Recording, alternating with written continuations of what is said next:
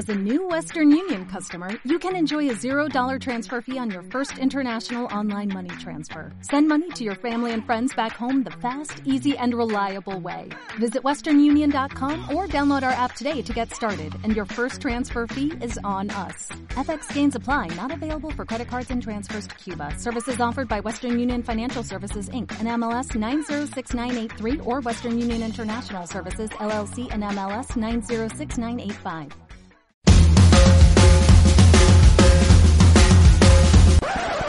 Somebody once told me the world is gonna roll me. I ain't the sharpest tool in the shed. She was looking kind of ¡Yeah! ¿Qué ha pasado, Messier? Bienvenidos a Carrusel UPV, el monstruo programa de divulgación cultural que hoy ha cambiado la cabecera porque Especiales fue. hoy vamos a hacer un especial del Rey. El primer Especial. especial. Shrek. Especial higiene dental. Niños, no os limpiéis los dientes con cucarachas, de verdad, o sea, no, no, no conviene. Lo dijimos la semana pasada y por primera vez en su historia, después de 44 programas, o 43, Carrusel UPV cumple una de sus promesas y hace un especial. Yo creo que sí la promesa más rápida. La promesa. Es que esta era muy fácil. Han venido esta semana a la Carrusa para hablar del REC, nuestro especialista en cine, el cinero, Sergi. El dinero. Así soy, yo soy, yo soy cinero. eh, no me sé la canción de Soy minero, pero, pero soy cinero. Soy Creo que nadie se la cinero. sabe. Soy cinero. Mejor cantante que cinero tenemos sin vídeo hoy, pero con audio a Javi. Eh, buenas, buenas. Estoy verde de ilusión. Por fin un tema en el cual puedo dar opiniones extendidas. Y hemos convencido al final a Nata de que vuelva a la Carrusa. Hemos tenido que traer el REC, pero aquí la tenemos. Me está llamando el rey. No, cariño, ¿no? No pasaría nada, porque lo importante es que la belleza está en el interior. Muy bien. Por eso estás conmigo. Y bueno, que alguien me presente, ¿no? Y con todos ustedes, Eh, eh, bueno, eh, la, persona más, cargante. la persona más guapa de esta ciénaga. Yo también he pensado en asno. Hazlo mirar. Y además, mira, tenemos cabecera nueva de Javi. Carrusel UPV. Especial Shrek. Qué maravilla. Pero Qué no saben que soy yo. Sabemos que es una cabecera Shrek. porque suena un poquito mejor que de normal. Claro. Vale, pues empezamos ya, el REC, el REC 1. ¿Qué tienes que decirnos de, de esa maravilla? Yo he descubierto Vale, hoy que tiene un Oscar. pregunta. Pregunta, pregunta. Un Oscar. Sí. Eh, este, ¿Este programa va a tener algún tipo de estructura? Lo digo porque yo me he preparado como una especie de sección, pero veo que esto se está planteando más como un debate abierto de vamos aquí a, a lanzar ideas y a lanzar datos. A ver, yo he preparado canciones de REC y he preparado una sección de agenda que vais a cagar porque existe la agenda del REC. Bueno, sí, eh, eh, bueno. No Cuando llegue el momento lo sabréis. En en that caso- Propongo, propongo, chicos, ya que esto va a estar un poco regido por la mano verde, que eh, pidamos como turnos para intervenir y que cada uno se le conceda como un espacio hipotético y no está y no del todo reglado donde puedas poner sus teorías e ideas. Me parece bien. Como respuesta a tu primera pregunta, Shrek 1 es una buena película, a mi parecer. Eh, Creo que es de donde sale todo y sí, yo, yo digo sí a Shrek 1. Dentro de lo que es puntos Shrek, Ujú. que es un sistema de puntuación que acabo de establecer, yo le doy Sí. eh, 5 sobre 5. Oh, wow. 5 sobre 5 Rex. No, 4 sobre 5. No llega a ser todos los Rec que podría ser esa película. Bueno, por poner un poco de, de contexto, eh, ¿alguien va a hablar del origen de la peli o algo? ¿De dónde, dónde surge el REC? Vamos a dejar al cinero, es que no estamos dejando al cinero. Es verdad. Es que, maldita sea, te- tenéis muchas expectativas puestas en mí, pero yo eh, no vengo a hablar de la peli en sí, sino a hacer un análisis eh, eh, de estructura de la película. Entonces, no, no tengo datos, no tengo en qué año, qué productora, si ganó el Oscar o si no, no, eso no me lo he estudiado. Lo que me sé de memoria la película, eso sí que lo puedo decir. Sopló y sopló, firmó una orden de desahucio. Me sé todas las frases de los secundarios. Pero eh, no he venido a hablar de, datos ni de curiosidades. Si queréis empezamos por ahí. Yo poco a poco iré aportando. Sé que Javi se sabe unas cuantas al respecto de, por ejemplo, eh, la producción de Shrek. Creo que se solapó junto con la del Príncipe de Egipto y hay por ahí alguna anécdota graciosa. Pero, Ah, sí. yo no he venido a, a dar, sí, datos. Sí, sí, sí. Bueno, Javi, por favor, empieza por ahí, que yo creo que es un buen punto para, para que la gente vea eh, cómo se veía Shrek antes de que Shrek existiese. ¿Vosotros creéis que deberíamos comenzar por esa base? En plan, empezamos por la base base de Rec y luego tiramos a lo que tú dices. Vale, Sí, por- guay. Bueno, O sea, el REC ya además parte siempre sabéis que hay como unas diferencias entre IMDB y Film Affinity. Pues tienen la misma nota, casi 7,8 y 7,7, pero en IMDB dice que dura 90 minutos y en Film Affinity 87. Esto bueno, ya muy ya. Pero bueno, perdón Javi que te he cortado. No, no hay problema. Mira, voy a espolvorear unos cuantos datos random, ¿vale? Y con eso ya, Sí. pues como que sembramos la semilla. Bueno, Shrek, película producida por el estudio DreamWorks, no, no es moco de pavo, en el año 2001. ¿Y qué es lo que comentaba Sergi de, esta película? Que mm, se produjo en conjunto al Príncipe de Egipto. Pues mira, esto, eh, los estudios y cualquier sitio donde se produzca contenido de cualquier tipo, siempre hay un proyecto el proyecto mayor donde está invirtiendo la mayor cantidad de pasta, que es el proyecto que va a lo seguro, el proyecto que ya ha triunfado previamente y que saben que va a dar un beneficio. Y si este proyecto va bien y genera y genera pues buen beneficio para la empresa, esto permite que proyectos más alternativos, más diferentes, con un presupuesto menor, puedan desarrollarse. Por eso es bueno que ah, una producción, aunque sea la- una producción muy grande, que se haya hecho una y mil veces, tenga éxito, porque de esta forma proyectos más pequeños podrían tener lugar. Si la producción grande no tiene éxito, ten por hecho que los proyectos pequeños no van a salir adelante. Estamos hablando de todo Disney, ¿verdad? Prácticamente. Básicamente. Solo que Disney, Incluso el cine sea, eso de de Coppola. Ah, Coppola. Nada, que, que Coppola, eh, por, por cada película que lo petaba, hacía otra que era un fracaso en taquilla, que era la verdaderamente personal, de la cual Claro, lo que él quería Coppola contar sus apetecía. inquietudes artísticas. Claro, entonces iba de fracaso en super éxito, ahí alternando en equilibrio. Vale, en entonces la el cuerda REC, floja. el REC iba a ser como el proyecto basura que iba a sacar DreamWorks. No digamos Bueno. proyecto basura, pero sí que era un proyecto alternativo, el cual estaba pues basado en aspectos que eran mucho más arriesgados.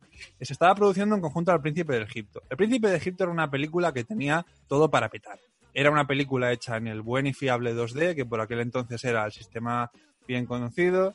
También eh, era una película que tenía pues su, su no sé, su trama basada en historia clásica, digamos que era de un perfil más dramático, había mucho dinero invertido, eh, una animación muy bien hecha, entonces se preveía que esa película era la que iba realmente a tener éxito.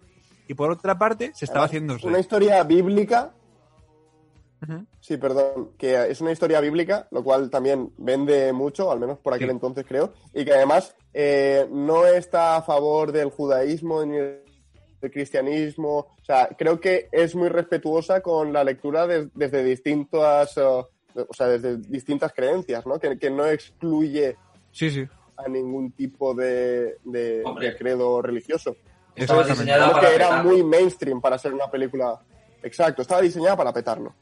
Sí, exactamente. Es una película que no se mojaba. Mira, de hecho, esto me ha recordado una cosa que es que hace poco vi un vídeo muy interesante que hablaba eh, por qué las películas de temática católica, en plan películas eh, hechas por, um, por, ¿cómo se dice? Por directores o escritores de, creencias muy concretas, porque estas películas no llegan nunca a ningún sitio, que es básicamente porque estas películas tienden más a centrarse en lan- transmitirse su mensaje a, eh, a lanzárselo a la cara más que en hacer una trama interesante o una, una película interesante. Simplemente cogen el mensaje que es Dios es bueno o X es bueno y te dicen, ala, tómalo y lo demás pasa a un plano secundario.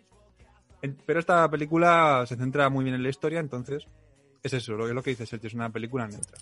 Bueno, ahora hemos hablado mucho de esto. Estamos con el especial. Shrek era Sí. una película que era iba por la otra vía. Era de humor mamarracho, contaba con pues con estaba hecha con animación 3D, que por aquel entonces ya estaba mucho más consolidada, pero no era tan recurrente. Eh, los chistes, el tipo de historia, era todo. También era una película que pretendía hacer sátira directa a las historias que estaba haciendo Disney. Entonces era una película mucho más arriesgada y se preveía que esta película pues iba, en el mejor de los casos, a pasar sin pena ni gloria. Y en Sí, o muchos- sea, no nos va a provocar por lo menos que no se metan con nosotros. Claro. Y lo que contaba Sergi antes es que en muchas ocasiones, como eh, a los animadores del Príncipe de Egipto, que era el proyecto número uno, se les metía mucha presión, la amenaza era que si tú no cumplías con las expectativas del proyecto, te mandaban a trabajar a SREC. Que Claro, es es justamente lo que necesita un animador, porque... Sí, sí, porque básicamente los animadores son, como, como bien sabréis todos, una panda de holgazanes. Tú entras en un estudio de animación y los ves a todos súper bronceados, son gente... En muy que- buena que forma, va la marcha, que, sí, que no trabajan horas extras, ni... Y bueno, que pasan todo el tiempo que quieren con sus amigos y sus familiares. Por eso por es necesaria ese tipo de amenaza para lanzarles a un proyecto de, de menor calibre. Pues sabes qué? que ojalá, ojalá les hubiesen enviado a todos ahí, porque madre mía, ¿quién se acuerda ahora del príncipe de Egipto? Si hubieran mandado todos allí, a mí me a los guionistas, puede que el Príncipe de Egipto y SREC se hubiesen fusionado en una producción en la cual... saber qué habría salido ahí. El príncipe de Rec. Bueno, el Rec Rec, de Egipto. El, el guion sale de un libro del, del 90. ¿Eso lo sabíais? De Rec dices. Sí. Sí, de un autor francés, creo, ¿no? William Stade. Que eran como una serie de cuentos sobre Shrek. Hombre, yo creo que todas las, cultu- las referencias a la cultura pop no estaban tan, tan, tan presentes en el cuento original, pero sí que estaban ahí. En plan, el rollo estaba ahí. Es norteamericano el autor e ilustrador de Shrek original. Y además el guion bastante bien adaptado por Tedelio, Rossio, Weiss y Schulman, porque además se llevó una nominación al mejor guion adaptado, al Oscar. Además de que la peli ganara el Oscar a mejor peli de animación, el guion también estuvo a punto de ganar un premio. Buenísimo. Bueno, pues yo ahora planteo una cosa, que es que realmente yo tampoco tengo muchos datos curiosos sobre Shrek. Bueno, sí, eh, fue la primera película en ganar la categoría mm, de Oscar a Mejor Película Animada, o sea que Shrek sí que tiene un Oscar. ¿La primera de Eh. 3D, o dices, o la primera en general de la categoría de animación? Eh, cuando surgió la categoría de, mm, de los Oscars de Mejor Película Animada, Shrek fue la película que abrió, digamos, la Oh. veda y fue la primera en llevarse el Oscar. Merecidísimo. No la, el Oscar a Mejor Película, de ahí aún queda para que una película de animación se considere como una película de Oscar. Pero claro, es una película que abrió, digamos, eh, el camino a las estatuillas. Y bueno, yo realmente la información que tenía aparte de esto era información, una pregunta que se planteó en el anterior programa, que es ¿por qué Rec ha pasado a ser un meme? Ay, Entonces sí. yo estuve investigando y eh, realmente no sé qué es mejor, si contarlo ahora y dedicar un rato o contarlo después. Pues, Eli, si tienes algo preparado para hablar de Rec 1, podemos hablar después de esto. Sí. Yo tengo apetece a- más. algo... Venga. ¿Y, y por Yo qué podemos hacer esto? hablaros- Espera un segundo. Podemos hacer esto porque Carrusel UPV, el programa con más capas que una cebolla. Pues yo no vengo a hablaros de Rec. Vengo a hablaros de Algirdas Julius Greimas.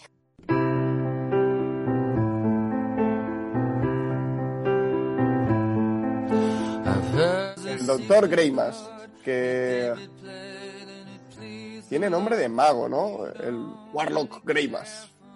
Bueno, el caso es que eh, vamos a hablar de los actantes.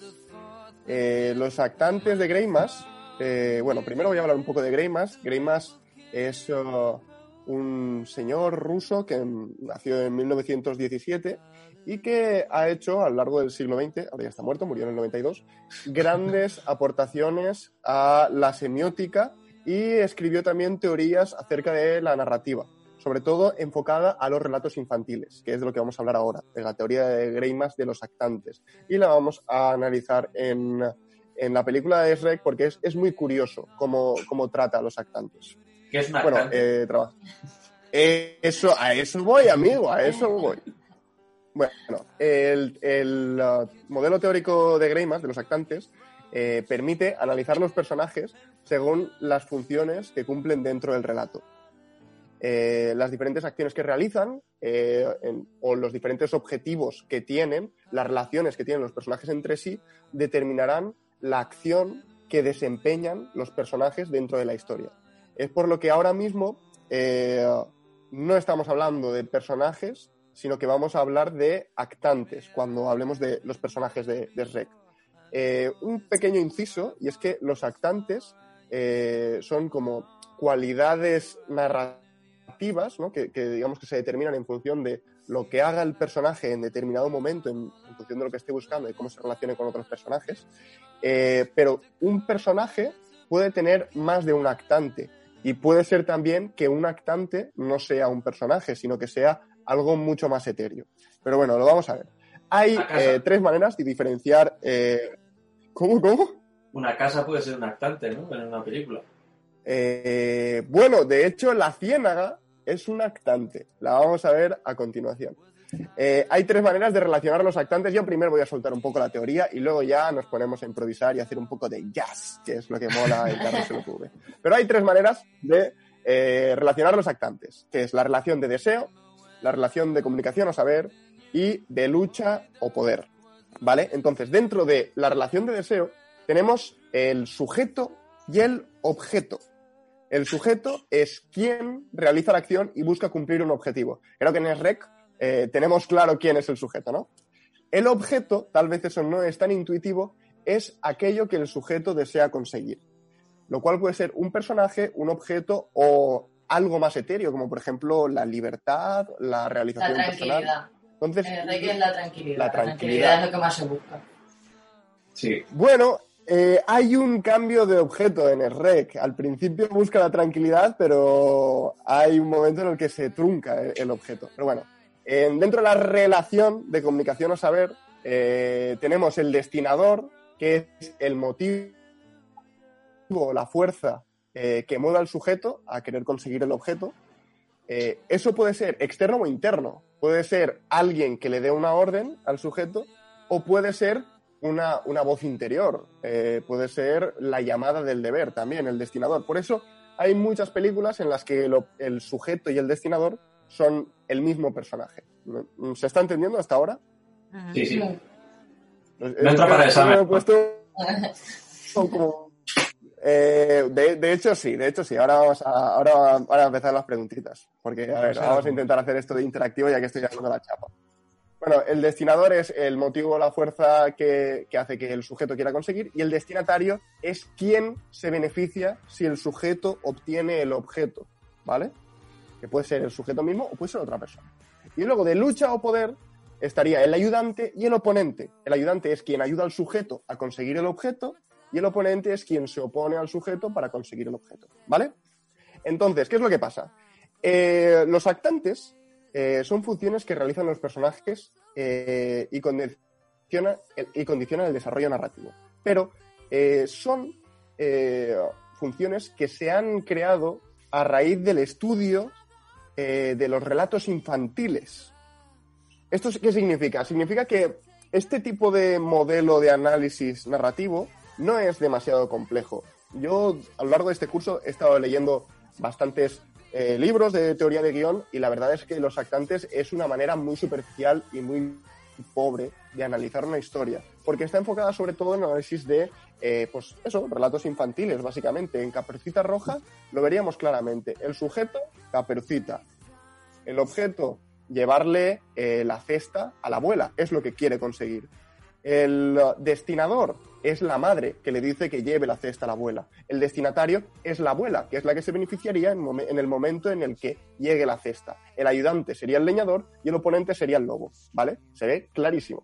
Lo interesante de Shrek es que coge los actantes, que son como las pautas más básicas, más simples de los relatos infantiles, que además eh, la narrativa se puede eh, volver más compleja, pero en el fondo la raíz misma de, de la narrativa, de, de las historias, la base, la semilla, está en el relato infantil, creo yo. En plan, son las, las historias más sintéticas las que sirven de base o las que permiten un análisis en profundidad que luego verás que estos elementos se pueden encontrar en películas mucho más eh, extrañas, como por ejemplo eh, a nivel narrativo Apocalypse Now o, Patterson de Jim Harmuch. También están, pero están mucho más escondidos, están más velados. En un relato infantil se ven claramente, o sea, tal cual estaba diciendo lo de Capercita, es que se, se entiende, es, es algo muy sencillito, ¿no?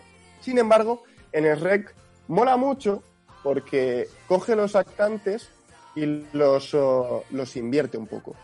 Por ejemplo, eh, bueno, ya, ya no es que lo invierta, es que los utiliza de un modo ba- bastante irónico. El sujeto, como ya, ya había dicho antes, es quien quiere obtener algo. En el caso del REC, bueno, decidlo vosotros. ¿Quién va a ser el, el sujeto, no? Pues, pues a lo mejor mirando El REC, ¿no? de Es que para mí sería Lord Farquhar. Lord Farquhar. Sí, No. porque Estamos quiere hablando- conseguir a la princesa. Pero Un segundo. sujeto. Pero Como estamos. la princesa quiere conseguir su libertad. Has dicho el objeto. No, estoy hablando del sujeto, perdón. Ah, el sujeto. Hombre, me consta. No, porque eh, una de las cualidades del sujeto, una de las cualidades del sujeto, Natalia, es que el sujeto actúa. Todos los personajes quieren algo, pero el sujeto es quien actúa. Entonces, digamos que mm, eh, el sujeto suele ser que, bueno, que muchos personajes pueden tener basta- eh, más de un, de un papel de actante, eso es cierto. Pero eh, lo que vengo a decir es que eh, tiene que tener un papel activo en la historia. Lord Farquaad, por ejemplo, no. Pero es interesante que digas Lord Farquaad porque, por ejemplo, si analizamos eh, un- una historia clásica de Disney, el sujeto, que es ya un punto de subversión que tienes Rec, suele ser el príncipe y el objeto la princesa. Y aquí ni el sujeto es un príncipe ni el objeto es la princesa. Eh, aquí el sujeto es un ogro y el objeto, la meta que quiere conseguir el ogro, no es otra cosa que, claro, tener su puta ciénaga. O sea, esta es, la motivación del personaje es estar en un, en un lodazal tranquilito sin que nadie le moleste. Porque vas a otras ciénagas y están llenas de personajes de las eh, historias ¿no? Que vas a otras ciénagas y están llenas de personajes, de Secundarios. cuentos secundarios. Pero la tranquilidad es lo que más se busca. A mí lo que me gusta es que con todo lo que tiene que ofrecer un mundo de hadas, el rec lo que quiere es que le dejen puto tranquilo. Excepto con los campesinos. Exacto, eso ya de- Que eso le gusta. Claro, pero es antagónico a un reino de hadas. Ideal. Sí, sí, y además en, en un ambiente, en un tono que es eh, de, de cuento clásico, infantil, en el que todos los personajes arquetípicos de el príncipe, la princesa y el ogro el- están en, todas las historias, solo que aquí están desordenados. O sea, si cogiésemos los personajes de Shrek y cambiásemos eh, las posiciones de sujeto a oponente y, y de destinatario a tal, de repente teníamos un cuento como, como tantos otros hemos visto ya, pero aquí se desordenan. Luego vamos a ver, destinador y destinatario, ¿vale? El destinador es quien incita a realizar las acciones. En este caso, ¿quién es el destinador? En este caso yo diría que Lord Farquaad. Sí, exacto. Y el destinatario sería Lord Farquaad, que es quien recibe a la princesa en el caso de que haga el objeto, que es conseguir, eh, bueno, la, la meta que tiene que conseguir para, para tener la ciénaga. El destinatario sería Lord Farquaad y también el propio Shrek, porque los dos saldrían ganando en el momento en el que el sujeto consiguiese el objeto. Ay, estoy ahora mismo como muy teórico, siento que esto no está siendo divertido. Espero a nuestra querida audiencia que al menos le esté pareciendo interesante. Pero para que veáis que el destinatario no es solo un personaje, sino que son varios. Aquí está Lord Farquaad y Shrek. Serían los dos que se beneficiarían de que el sujeto consiguiese el objeto. Pero el destinador, que es la- el, el que encarga la acción, sí que es únicamente Lord Farquaad. Ese que tiene la capacidad, ese que tiene la capacidad de, de cambiar las cosas, ¿no? O sea, ese que hace, mueve el juego, que es el que da el permiso para liberar la ciénaga o a través de que se cumpla un objeto. una acción. Es un poco quien tiene la información. Sí, sí, efectivamente. Es quien da la información al sujeto sobre cómo conseguir el objeto o qué objeto debe conseguir o, qué debe hacer para conseguir el objeto, exactamente. Que sería, en este caso, eh, pues rescatar a la princesa Fiona y así poder recuperar su ciénaga. Y por último está la relación de poder, que sería el ayudante y el oponente. Eh, que además aquí también la película hace un par de quiebros eh, muy interesantes que hacen que no sea tan maniquea o tan simplona la película, ya que sí que hay un oponente que es claro, eh, que sería Lord Farquaad, pero hay otro oponente además de Lord Farquaad que acaba convirtiéndose en ayudante. A ver si me decís cuál es. Estoy hablando de Shrek 1. ¿Es el dragón? La O- dragona, o- exactamente. la consta que es dragona, sí. Es dragón a dragón. Al principio Sí, dragón, ¿no? sí, sí, la sí. película. No, dragona sí. Hace mucho que no la veo. Es dragona siempre.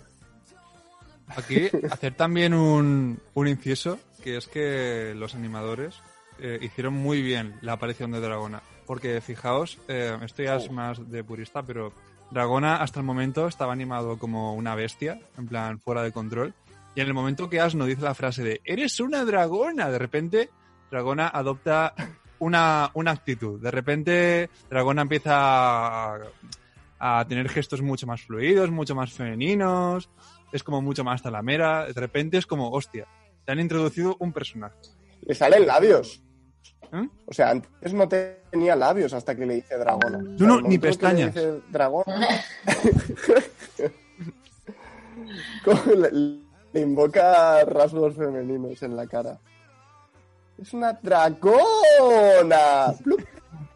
Además que es José Mota quien dice eso. Sí, y hoy eh, enamorado del doblaje de José Mota, la verdad. Que Rec no sé si peca un poco de ese problema que hay en algunas películas de animación españolas, que si lo petan en Estados Unidos de repente coges a famosos que doblen, porque... Pero eso no es de películas de animación española, ¿eh? Eso pasa en películas muy conocidas que en España, por ejemplo, creo que en El Resplandor está doblando Verónica Forqué. Y eso Pero- es básicamente porque se coge a la gente Creo que eso fue. Creo que eso fue porque. Por, por ex- creo, ¿eh? Por, por petición de Kubrick. Dijo que quería a la mejor actriz española para interpretar a- al personaje femenino de- del resplandor. Entonces, Claro, claro, claro. la mejor actriz española a lo mejor no tenía ni idea de doblaje, o a lo mejor era de teatro, ¿sabes? Claro.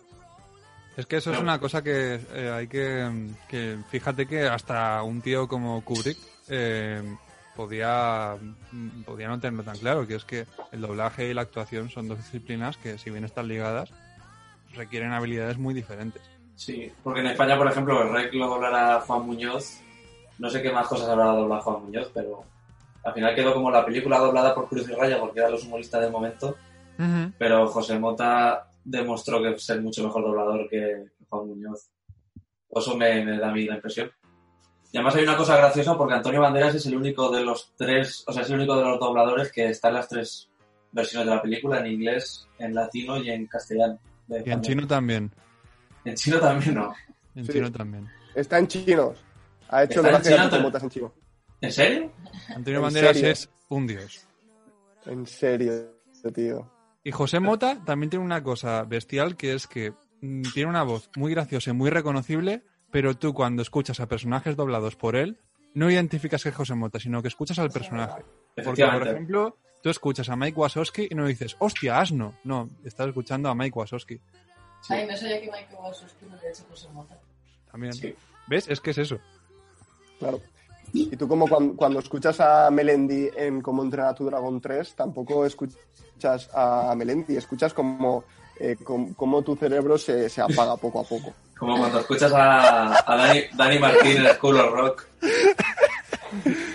School of Rock, qué película más buena. A mí me da un poco más de asco desastre. Dani Martín en School of Rock. Pero eso da muchísimo asco, por favor. Qué agonía. Me tiene bloqueado en Twitter. Yo vi dos segundos de peli y la puse en versión original. Automáticamente, ¿eh? Te sale. Pero iba a decir algo más del doblaje y ya mismo se me, se me ha ido. Eddie Murphy haciendo de asno en la versión inglesa está bastante gracioso también, porque luego él canta algunas canciones en las películas. Y John Cleese hace de la rana en del Sí. rey en las siguientes películas. Mm. Muy grande John Cleese. Pero Y hemos- Cameron Díaz haciendo de Fiona. Efectivamente. Ahora que hemos sacado el tema de Monstruos S.A., hay un paralelismo que me di cuenta ayer viendo la de Rec Tercero. Ayer que vimos Ayer vimos el Rec Tercero hay un paralelismo y es que la tercera película, Monstruos University, es la tercera o la segunda de Monstruos Snap. La segunda siendo que hay dos. Eso, efectivamente. En Monstruos University van a la universidad y en la de Rec Tercero ya arrancan un rollo universitario, instituto, Sí, bueno, van a van por No, no, disculpa, disculpa, disculpa. Eh, Ah. Me gustaría hacer un, un inciso que es que no existe ni Rec tercero, ni Rec 4, no existirá Rec 5. O sea, solo existe Rec y Rec 2, ¿vale? Para ti, No existe, no existe, no existe Rec tercero. no está No, mal la tercera. cierto. O sea, Eh, no representa es- esa franja No es, purista. No es canon, no es canon, no forma parte de, de la historia. Porque ya creciste No- y no estoy de de verlas. Pero no está mala. Y salen, y salen No. los... No, Para mí el tercero cierra eh, lo que habría un representativo de REC 1, que es eh, la incomprensión hacia las minorías sociales. Explícate. Pues en el, el REC 1 comienza porque o sea, eh, él va a, a con Asno a, a liberar a la princesa porque su ciénaga se llena de personajes de cuentos que son los que Lord Farquaad quiere eh, sacar de, de, De del Duloc, mundo. la ciudad de la gente Sí. guapa. Claro. Entonces es como la gente que sobra, los tres cerditos, o sea, cualquier persona con un, o sea, personaje con un mínimo rasgo mágico, exótico, eh, debe desaparecer. De... Es que se ponen en medio de la calle a hacer parrilladas y me asustan, asustan a la gente. de la ciudad. Entonces, eh, pues el REC va a, a conseguir un lugar para esas minorías. Y en el REC tercero eh, son los malos, o sea, todos los malos de los cuentos son los que van a por su final feliz haciendo de malos. Y al final Arturo es rey porque eh, consigue integrar a esos malos y cuando les, les pide a los malos eh, que empiecen a hacer acciones buenas, que si de verdad quieren seguir siendo- siempre malos, tal, entonces hay dos árboles malignos que dicen, eso es muy fácil decirlo cuando no eres un árbol maligno intentando buscar trabajo.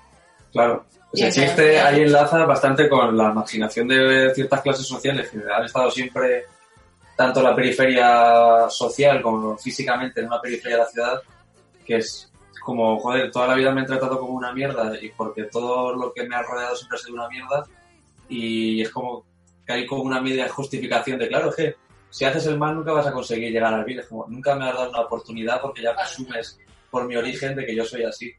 Y para mí es Sí. esa movida. Además de que siendo de 2007 ya era bastante feminista la película, como Sí. casi todas las de Red, en las que las mujeres tienen voces Bueno, propias.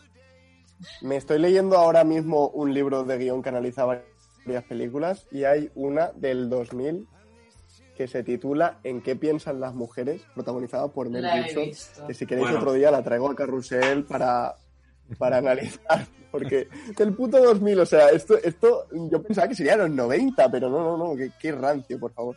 O sea, tienes 2000, el Rec en en realidad tiene 2001 mensajes muy positivos en todas sus películas. Sí, sí. ¿Cómo, En cómo? general, sí. En 2001 es Rec. No, que tienes en 2001 a Rec ya dándole voz a las princesas y en 2000 tienes a... en qué piensan las mujeres. Por otro lado. Fatal. Qué asco de De película. la ¿eh? Superestrella antisemita Mel Gibson. En el papel de su vida. Bueno, entonces- mucha gracia.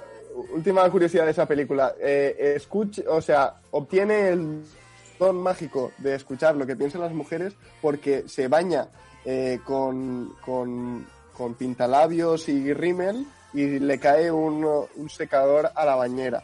Entonces se electrocuta con maquillado de, de- maquillado y, y a partir de ahí obtiene el, el mágico poder de escuchar lo que piensan las mujeres. Es la forma Me de parece una ocurrencia, digo, bueno, exquisita, exquisita.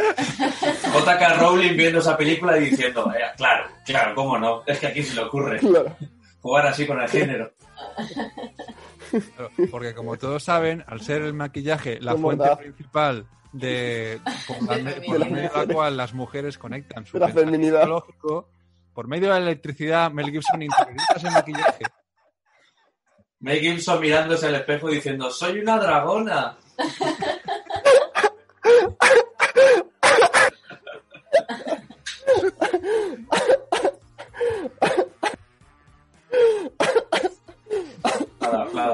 Pues, eh, de hecho, se dice que en, por falta de presupuesto no hicieron un plano en el cual aparecía un diagrama 3D donde el cerebro de Mel Gibson absorbía el rímel y el pintalabio. A los doctor extraño. Ay, Bueno, continúa sí, o sea, si comparamos el Rec, por ejemplo, con esa película, el Rec mola más. Incluso el Rec 3. Pero ya digo, o sea, a mí está claro que todas las películas de Rec tienen mensajes positivos y, y siempre juegan a favor de los más débiles, de los más desfavorecidos, porque al final eh, Rec y Fiona representan a, a- a un sector de la sociedad discriminado, ¿no? Son los ogros.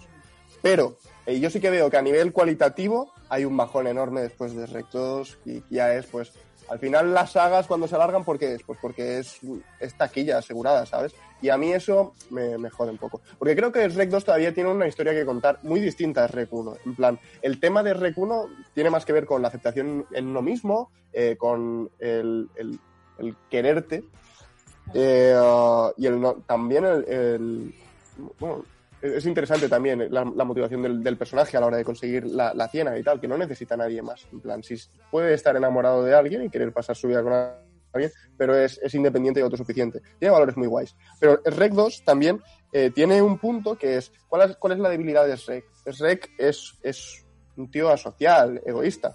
Entonces se da cuenta que para vivir en sociedad, claro, tiene que, tiene que ceder también. Hay, hay que hacer concesiones para, en, la, en la vida en pareja y no es, no es un sacrificio tampoco. Pero, Además, pero tiene que pero- cambiar un poco, tiene que evolucionar, tiene que dejar de ser un cabrón.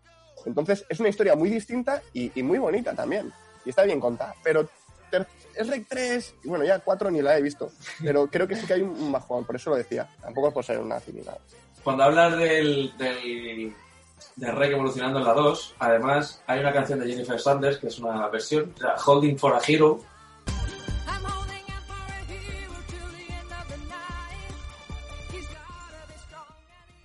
La La- mejor escena de acción. Todos detrás de la varita sí, sí, sí, sí, del mundo 2 cine. tiene la, o sea, una banda sonora increíble. Hay una versión de Changes de David Bowie que hace, a ver si no me equivoco, eh, eh, Butterfly Voucher. Hace la versión de David Bowie. Has dicho, Butterfly. Butterfly Voucher, Voucher, como se pronuncia. También está la canción de Accidental in Love de Country Cross. O sea, el Rec 2 tiene auténticos temazos. Y justo el Camino del Héroe es de, de guion clásico de ABC. Se representa la canción Ho- Holding for a Hero. Bueno, pero también ahí porque esa canción la canta la madre de... del príncipe, ¿cómo se llama? El príncipe encantador. La hada madrina. A la Sí, madrina, sí, que su hijo es príncipe encantador porque están ahí a ver si engañan a Fiona para que Fiona caiga en, el, en la trampa del típico cuento clásico y el amor romántico putre. Que por Mira, cierto, el hada madrina, eh, la función de actante es, es una como una sub, subcategoría que es la de oponente, pero es, es traidor. O sea, se presenta como un ayudante y, y deviene a oponente. Sea, simplemente una curiosidad que la- A mí, Fíjate, ibas a Fíjate- decir, no, que ya estábamos en 2004 cuando el Rec 2 y ya todos estos temas tan actuales del amor tóxico y nuevas, que hay otros tipos de relaciones y demás, ya se estaban metiendo. Igual nuestra generación se le hace un poco por haber visto estas películas siendo adolescentes también. No sé. Ya, ya sabíamos que era un mensaje positivo. ¿Sí, Javi? Yo quería comentar que a mí el personaje de Príncipe Encantador, además el nombre, Príncipe Encantador, me parece genial. Pero Sí. creo que, además, creo que una escena que lo define muy bien es cuando están sentados en el, en, en el carro y el hada está dando la chapa al rey sobre cómo tiene que gestionar su reino y está Príncipe Encantador sentado al lado con su Happy Meal que tiene una coronita de cartón puesta sobre la cabeza y está comiéndose su- sus patatas mientras mira muy serio, realmente sin enterarse muy bien de lo que está pasando. Entonces, el Príncipe Encantador Le regalaron una hacha. es como la típica representación de, de niño rico Sí. eh, que sigue a su padre con la cual gestiona el a su padre o a su madre, los cuales gestionan el cotarro. Y él no se entera muy bien de qué está pasando, pero él sabe que está en una posición bien y que simplemente él tiene derecho a su final feliz. Entonces, en la tercera película, no me acuerdo muy bien, pero sé que pasa a ser el, el antagonista. Y lo que me jode es que no tiene ni la no tiene la fuerza de la madrina y además es como que pretende vendértelo como el nuevo antagonista, pero la realidad habría sido que este muchacho no tiene ni idea de los negocios de sus padres, ni realmente sabe ser un villano, sabe ser un, un poser. Entonces, De hecho, los compra a todos con una ronda de birras. Sí. Sí, así es como consigue que se unan a él en la... de repente el príncipe encantador tiene como mucha labia, es un genio, sabe hablar muy bien. Y no es eso en realidad, encantador es un, es un niño de mamá, Es un Cayetano. es un Cayetano. El Red 3 que intenta hacer la revolución Cayetana, pero sale mal porque en realidad lo que consigue no es un Cayetano. Encantador es un. Cayetano, el cual hereda la empresa de papá y de repente dice, no os preocupéis, trabajadores, eh, trabajadores que llevéis trabajando aquí 20 años, que yo, que he visto a mi padre hacer esto toda la vida, sé perfectamente cómo funciona la empresa. Y por supuesto que no os vais a arruinar. El Rec 3 empieza mal, acaba bien. Carrusel UPV. Especial Shrek. Lo que está por venir. Las regenda. Pues no lo vais a creer, pero sabéis que han vuelto los cines con clásicos, ¿no? Y Sí. además han vuelto los autocines a petarlo. Y resulta que la comunidad valenciana, según he oído el otro día, igual me estoy equivocando con este dato, pero creo que tiene cuatro de los siete autocines de España. Por algún motivo, en la comunidad valenciana el autocine se llama guay. Y este miércoles 1 de julio y el jueves 2 de julio, a las 10 menos cuarto de la noche, el autocine Drift In de Denia eh, ponen el rec. Drive-in. ¿Qué te pasó hoy con el inglés? Los que los llevo todo el día leyendo y no sé pronunciarlo. Pero ponen el rec en el autocine de Denia. ¿Qué os parece? Parece que es apropiado. Creo que es para celebrar este programa, además. Me han hecho pensando en nosotros. Seguro. Y nada, hasta aquí la agenda. ¿Puedo hacer un... ¿Puedo añadir un dato también? Claro. Eh, no sé si conocéis el festival... Oh, perdón. Es, es Wreckfest, ¿no? Sí, exactamente, por la música la habéis adivinado. Es Wreckfest. Es un festival que empezó a hacerse, creo que en un parque de California, que organizó un tío que era fan de Shrek. Y básicamente, eh, como acudió muchísima gente, eh, con el paso, ah, creo que mm, con el tiempo se fue haciendo cada vez más grande, acabó fundando un Patreon. Y con la financiación que obtenía, empezó a contratar bandas, recursos. Entonces, cada, creo que es tirando por verano, pero este verano no se va a hacer por razones de COVID. Pero hay un festival dedicado a Shrek llamado el Shrek Fest con mucha gente 100% dedicada. Claro, Pero imaginároslo, o sea, es un, salón, es un salón del manga. O sea, la gente va disfrazada de Rek, de asno. Eh, hay concursos de comer cebolla. Hay concursos O sea, de comer eso- ¿En cebolla. serio? Sí, sí, sí. Sí. Estoy viendo cosas, eh, es increíble. Hay un tío como que parece a Miguel Noguera. Que Miguel Noguera sería buen en el rec eh, asuisado, ¿no? Puede, puede ser, puede ser. Hoy disfraz de asno es horrible. Oh, Bueno, le he puesto a Natalia el, el rec que comentaste la semana pasada, Javi. El, el rec Retold, se puede buscar en YouTube. Hecho por 200 fans, es odioso, es fatalísimo y da, mu- da mucho gusto verlo para- para mí. Mira, ya que has planteado el tema de los fans y Shrek, si quieres podemos pasar a lo que me quedaba de sección. Sí, sí, por favor. Que, bueno, retomo la pregunta que se dijo el, el otro, en otro carrusel, que es ¿cuándo Shrek pasó de ser una película que a mucha gente le mola a convertirse en un meme muy de masas, sobre todo entre la generación millennial y la generación Z? Entonces, eh, en Internet hay muchos vídeos, principalmente en YouTube, los cuales eh, se han dedicado a investigar vídeos muy bien documentados. Si, si a alguien le interesa, los puedo pasar. eh, los cuales hablan de, de cómo se produjo este fenómeno y la verdad es que están muy interesantes.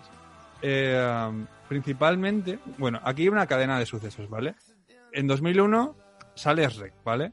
Shrek, como ya hemos contado, es una película que... ¿Qué ocurre? ¿Os hace gracia? No, no, no. Chiste interno, lo ¿Os hace gracia mi tono documental? No, lo siento, lo siento. Está bien, está bien. Bueno, 2001, sale Shrek, ¿vale? Shrek es una película que, bueno, es conocida porque rompe un poco los moldes del cuento clásico, etcétera, etcétera, etcétera. Sergio lo explica bastante teóricamente. Sí, O sea, en realidad es, es, una, es una historia muy clásica, pero en la que los elementos están subvertidos. Eso es lo que yo diría a nivel de narrativa. Di que sí, papi. Porque el, el relato no es complejo, es, es muy clásico, muy canónico. Bueno, perdón, continúa, Javi, por favor. No, no, me parece excelente. Vale. Entonces, eh, hasta ese punto pasaron los años y Shrek era una película que simplemente gustaba a la gente. Salieron las precuelas, eh, sa- bueno, sali- salieron las segundas partes, el universo se iba expandiendo, salió también la serie del gato con botas. El especial Eh, de Navidad. ¿Cómo? Ah, Un uh, especial de un Navidad. especial de Navidad. Especial de Navidad, creo que eso fue después. Sí, Eh, sí. El principio de todo esto podría ser cuando en 2009 eh, DreamWorks, la productora oficial, lanza la página oficial de Facebook de Shrek, en la cual Oh. los fans podían hacer eh, preguntas y Shrek en primera persona contestaba esas preguntas también usando chistes de Shrek, frases propias de Shrek. Plan, A partir de ahí, la gente empezó a generarse una comunidad muy grande alrededor de Shrek y su filosofía de vida. Que era que tú le podías hacer preguntas existenciales y Shrek te contestaba con chistes malos a preguntas como ¿cuál es el sentido de la vida? Y eso lo llevarían los guionistas, supongo. No, No estoy seguro de quién lo llevaría. gente para llevar. Solo sé que se generó un movimiento muy grande alrededor de eso y que ahí fue cuando la gente empezó a interiorizar un poco la, la filosofía Shrek, ¿vale? Hostia, qué guapo. Me imagino a alguien diciéndole, Rek, estoy pensando en dejar mi trabajo, no me siento realizado. Y es Rek, mejor fuera que dentro. Ahí, bú- búscate es que la vida. A mí, me flipa. Vale, entonces, eh, ahora vamos a cómo se empieza a producir el contenido audiovisual de Shrek y los memes en general. Eh, en 2013, en 4chan, que todo el mundo sabe que de 4chan Uf. no ha salido nada bueno, eh, se publica una historia, eh, un fanfiction, el cual se llamaba Shrek is Love. Esta premisa la conocerá mucha gente, la de Shrek is Love, Shrek is Life. Entonces, esta historia hablaba sobre una, un muchacho de 10 años, el cual eh, es eh, abucheado por su padre porque siente como una devoción extrema hacia la figura de Shrek. Entonces, una noche, cuando el niño está llorando en su cuarto, Shrek entra volando por la ventana y lo sodomiza. Al padre. No, no, al hijo. Pero O sea, que al final el padre tenía razón. Sí, sí, pero el hijo lo acepta de muy buena gana, porque él se sigue repitiendo, is love, is life. Entonces, ¿qué ocurre? Que A- a lo mejor esta es historia habría pasado por lo un poco por los eh, el inframundo de 4chan hasta que un tipo llamado Psychotic coge sprites eh, hechos en 3D que los sacó de vete a saber dónde y hace la animación de la, del cuento de is Love, is Life en 3D. Que es una No, animación no. hecha con recursos súper chusteros, pero pues de repente Shrek is Love tenía forma. Y ahí fue cuando un poco surgió el boom de que la gente empezó a coger sprites de Shrek en 3D y poco a poco comenzó a producir material. ¿Qué pasa? Que hoy en día es muy, muy, muy fácil, sobre todo con la tecnología 3D, eh, generar productos de cada vez un acabado eh, mucho mejor. ¿Y qué pasa cuando se junta mucha gente deseosa de... gente que ama Shrek, pero que al mismo tiempo tiene ganas de ver el mundo arder? Pues se hacen producciones que, que están, un- que están un poco perturbados, ¿no? Vamos a decir. Sí, digamos que es gente. La, la gente que de por sí ya tiene. Se, se toma un poco en serio la filosofía Shrek, que es como, jaja, Shrek ha dicho esto, pero por otro lado, es como. Lo, lo tienes un poco interiorizado en tu cabeza. Empiezan a producirse un movimiento y hay vídeos de Shrek los cuales eh, hoy en día no distan de la cali- mucho de la calidad técnica que tiene escenas de la película real. Solo que están hechas por gente que está muy perturbada, que combina esta sensación de, de filtro de ironía que pasa por, por cualquier sitio, cualquier elemento de la cultura popular que le des, pero también sintiendo un gran amor por Shrek, ya que mm, forma parte Claro. de su infancia. De esta forma se genera un híbrido que por un lado pretende, eh, pues eso, no se sabe hacia dónde va, simplemente quiere experimentar y hacer cosas raras, pero que al mismo tiempo siente un gran amor por Shrek. De ahí un poco la filosofía Shrek is Love, Shrek is Life. Y bueno, a partir atiende. de ahora ya, a partir de ahí ya explosión. Eh, la gente empieza a coger sprites Shrek, se empiezan a desarrollar fanfiction cada vez más elaborados. Hay un punto en el que Shrek se encuentra con Sonic y ahí se produce una, una fusión eh, muy interesante, ya que Sonic también pues tiene esa especie de relación de amor-odio con la gente, de amor eh, dank con la gente. Además, la, la cuenta de Sonic 3D, ¿no? Que hace unos 3D bastante guapos. Sí, Rally 3D. En Real y 3D, Castellón. efectivamente. Pues sale en, en el Reggae Retold, vi un trozo que dije, esto tiene que ser de Real y 3D. Y efectivamente sacaron a Sonic de repente y dije, mira, pues aquí ha entrado. Mi, primera, mi primer contacto con el, el como meme fue hace 12 años en mi, uno de mis sketches favoritos de Muchacha de Mí, si no el que más. En el primer episodio de la segunda temporada de Muchacha de Mí salió Philip Max, autor teatral. Ese sketch se puede ver en YouTube, yo creo que me lo veo una vez al mes. Y es de 2008. Y al final pone, quieto todo el mundo, nunca se llegó a interpretar. Ese año no hubo función. En su lugar proyectaron la película Shrek. Ese sketch es buenísimo, tío. Pues cerrar el sketch, igual que, que muchas a veces peca un poco de Monty Python y no saben cómo cerrar las cosas. Mm. Cerrar un sketch cojonudo con en su lugar proyectaron el Shrek para mí fue como un wow. Espérate, ¿qué está pasando aquí? Es como. Es una buena película para ir proyectada a final del curso. y para estrenar los multifines en Denia ahora en verano, después del COVID. Sí, sí. Me está dando ganas de comprar un coche solo para Es ir. que además, es- es- aparte de ser divertidísima, es que es, es- es- también es, tiene un, es educativa. Quiero decir, la puedes poner en clase de ética al- en el cole o en, o en- Y hay lectura, se puede, a- a- hay debate. En plan, no- no- es una película con mensaje, con significado, que cuenta algo. Y Se han hecho además episodios- cinematográficamente también es, es muy chulo. Se han hecho episodios especiales de podcast sobre la película y todo. Sí. Sí. Bien.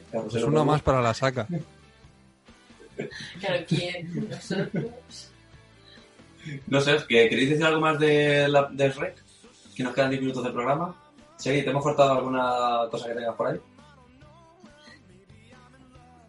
Eh, bueno, en realidad ya estaba terminando cuando, cuando hemos pasado de tema. Eh, no, realmente el tema de las actantes más o menos ya, ya está explicado. En plan, estaba hablando del ayudante y del oponente, pues es eso que hay, una subversión con lo de Dragona. Y bueno, simplemente, a ver, en un relato normal lo típico hubiese sido que el, el sujeto hubiese sido el príncipe y el oponente el ogro, ¿no? Entonces, pues, es todo el rato inversión de expectativas, la película. Lo mismo que con la princesa, en plan, que se convierta en ogra y que decida ser una ogra, eh, también es algo que va muy contracorriente dentro de lo que sería la tónica general de, de, película, de películas así como infantiles, con una temática más, más naif de cuento. Bueno, es que de hecho es re que escoger la, la temática naif de vamos a contar algo muy fantasioso, con muchos elementos así, y vamos a, a darle la vuelta. Me recuerda en ese sentido mucho a La Princesa Prometida, que también juega con los actantes eh, de manera interesante. De hecho, eh, La Princesa Prometida, creo, tengo, tengo la sensación, por un par de planos y por el vestuario del personaje, que el personaje de Lord Farquaad está basado en el antagonista, en el uh, oponente, eh, en jerga de actantes, de La Princesa Prometida, porque viste prácticamente igual, menos por el sombrero. Es además un personaje cobarde que no se atreve a enfrentarse nunca con el protagonista y sobre todo por el edificio en el que, en el que vive. Eh, hay un plano de La Princesa Prometida que es prácticamente idéntico a los planos del el combate en el ring de boxeo de Shrek contra todos los caballeros, de Shrek 1, en el que lo está mirando desde un balcón todo Lord Farquaad, pues es muy similar.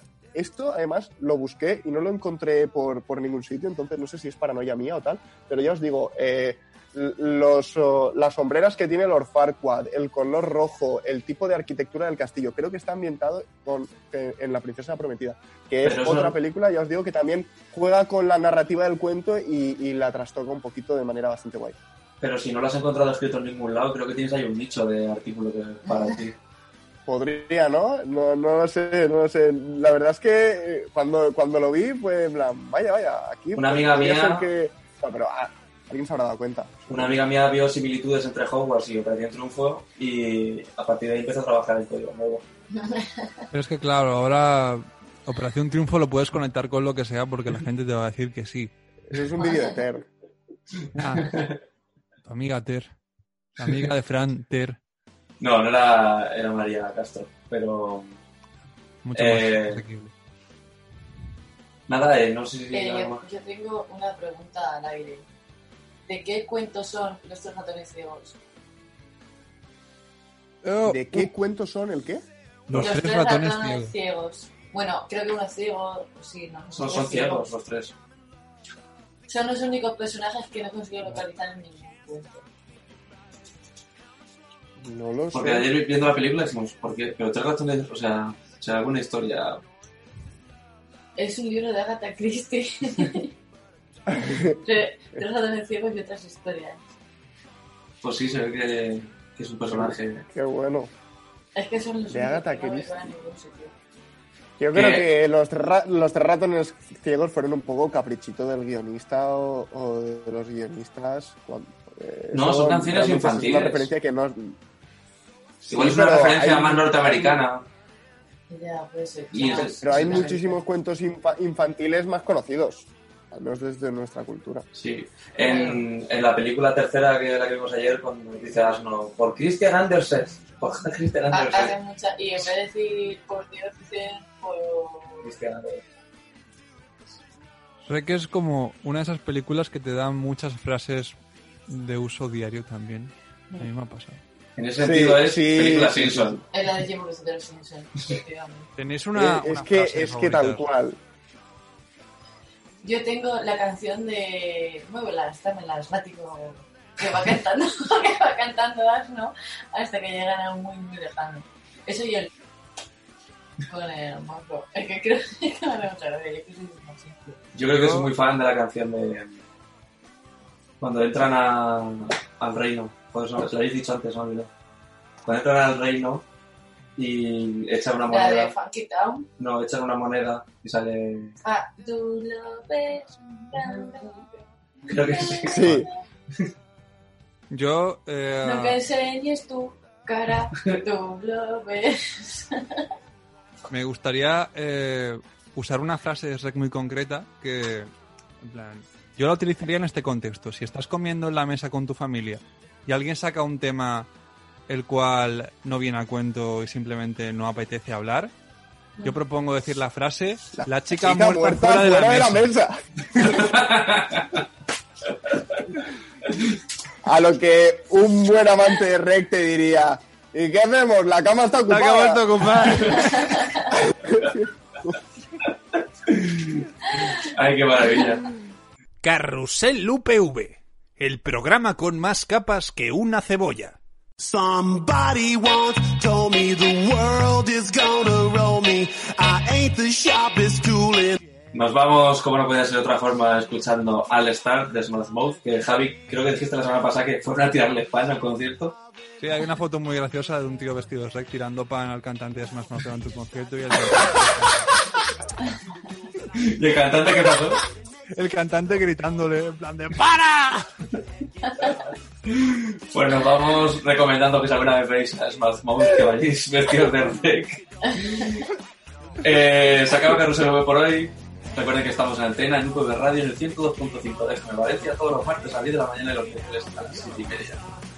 Grabamos el programa a las 6 y media los lunes, eh, así que si queréis participar por Zoom o igual volvemos por el estudio, quién sabe, avisadnos. Estamos en la web de UPV Radio, en iVoox, en Spotify, podéis mirar lo que hacemos en Twitter e Instagram, arroba Carrusel UPV.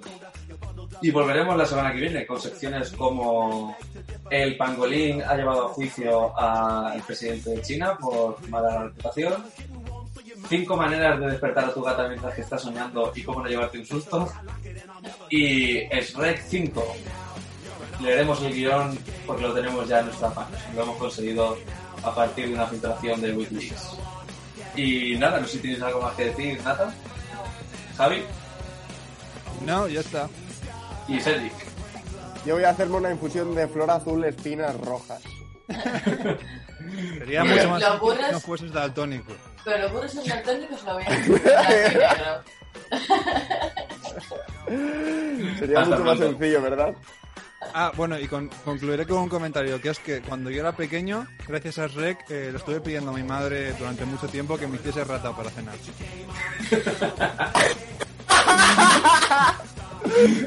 La receta de la abuela es, queda deliciosa. Tiene una pinta que flipas, ¿vale? Así, doraditas, adobadas. La cola es como un espagueti.